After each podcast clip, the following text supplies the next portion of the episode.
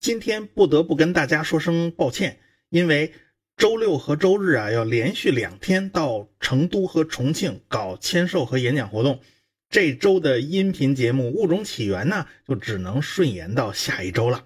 在此向大家请个假啊，咱下周继续讲人类那点事儿啊。这几天呢就甭甭提多忙了啊！星期五我早早出门去机场了。我家跟首都机场那是对角线呢，赶过去花两个半小时。原定下午十四点四十五的航班嘛，我上午十点半就出门了。正好在地铁上啊，半道出版社的人告诉我啊，给我预定的那趟航班呢，因为天气原因被取消了。哎呀，他们火急火燎的正在帮着改订另外的飞机呀。这几天很多城市的那个天气啊都不好，首都机场是大面积延误，很多航班都取消了。我处于一个进退不得的尴尬位置啊！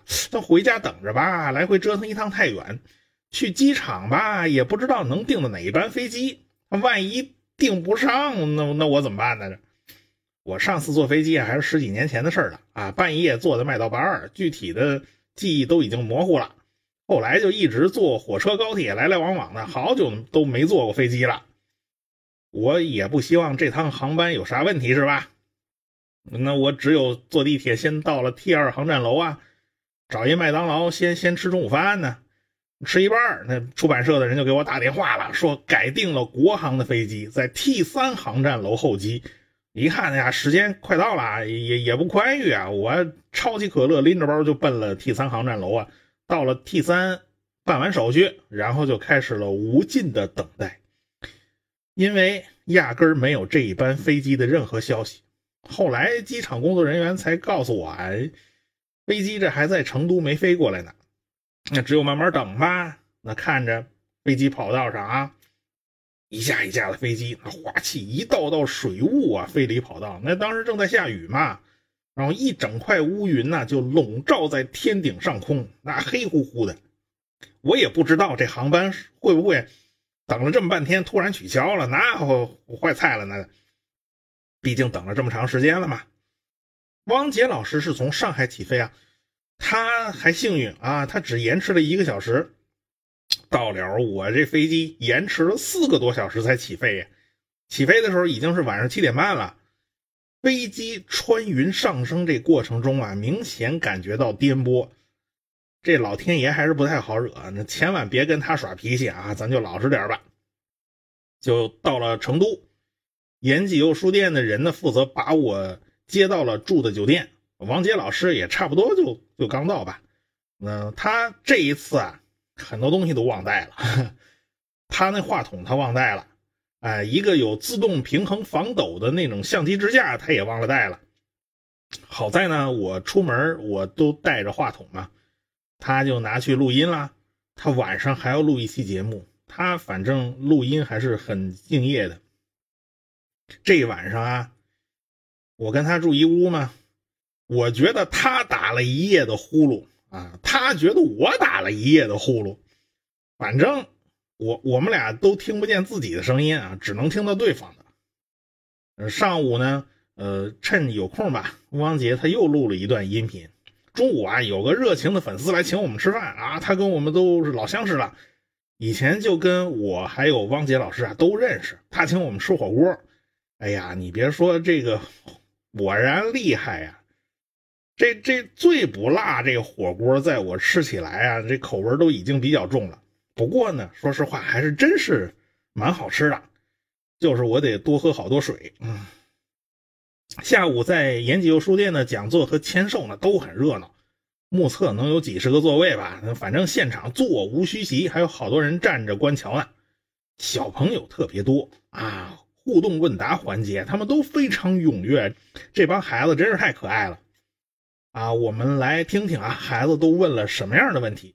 呃，选两条现场录音特别清楚的，给大家放出来。这是刘慈欣的？小说《朝闻道》里面，他提出的这个就是呃一个就是呃他提出了先提出了真空膨胀，然后真空膨胀他说是呃那个文明他先是发了一个引力波过来，呃他说是在那个真空膨胀还能保存下来，就是呃有证据吗？嗯，没有证据啊，就是呃，科幻小说，包括你听到像什么真空膨胀啊、多重宇宙啊、虫洞啊，哪怕是黑洞，其实这些都是科幻小说中一种合理的科学幻想，它并不是我们科学共同体或者说科学家们已经承认的科学事实，也没有任何的证据。所以呢，像这类的事情，如果问我们有没有可能，我们也只能苦笑一声说有可能吧，我们也只能是这样的回答。所以科幻小说你一定要清楚，它的前提是科学幻想啊。所以呢，但是有点难的是，有些科幻小说的情节是科学事实，有些呢又是科学幻想。所以呢，你要多听我们的节目，你就能判断出来哪些是科学幻想，哪些是科学事实，好吧？有可能会有与黑洞恰恰相反的物体吗？呃，有的叫白洞。白洞就是这是一个科，还是科学家的计算结果。因为计算史瓦西解的时候，我们最简单的这个黑洞史瓦西解的时候，并没有说它一定是往里掉还是往外喷。但是我们这个宇宙的初始条件是往里掉，是引力，所以呢，我们一般认为往外纯只喷只喷不吸的东西它是不存在的。所以我们现在见到的大部分的东西都是黑洞表都不是白洞，白洞没有没有见到。大概只能这么回答了，是吧？这孩子们还是蛮有点想法的，是吧？后边签售的时候啊，我签售的时候给盖了两个闲章。我这个章啊是专门请人给刻的，两个都是篆字。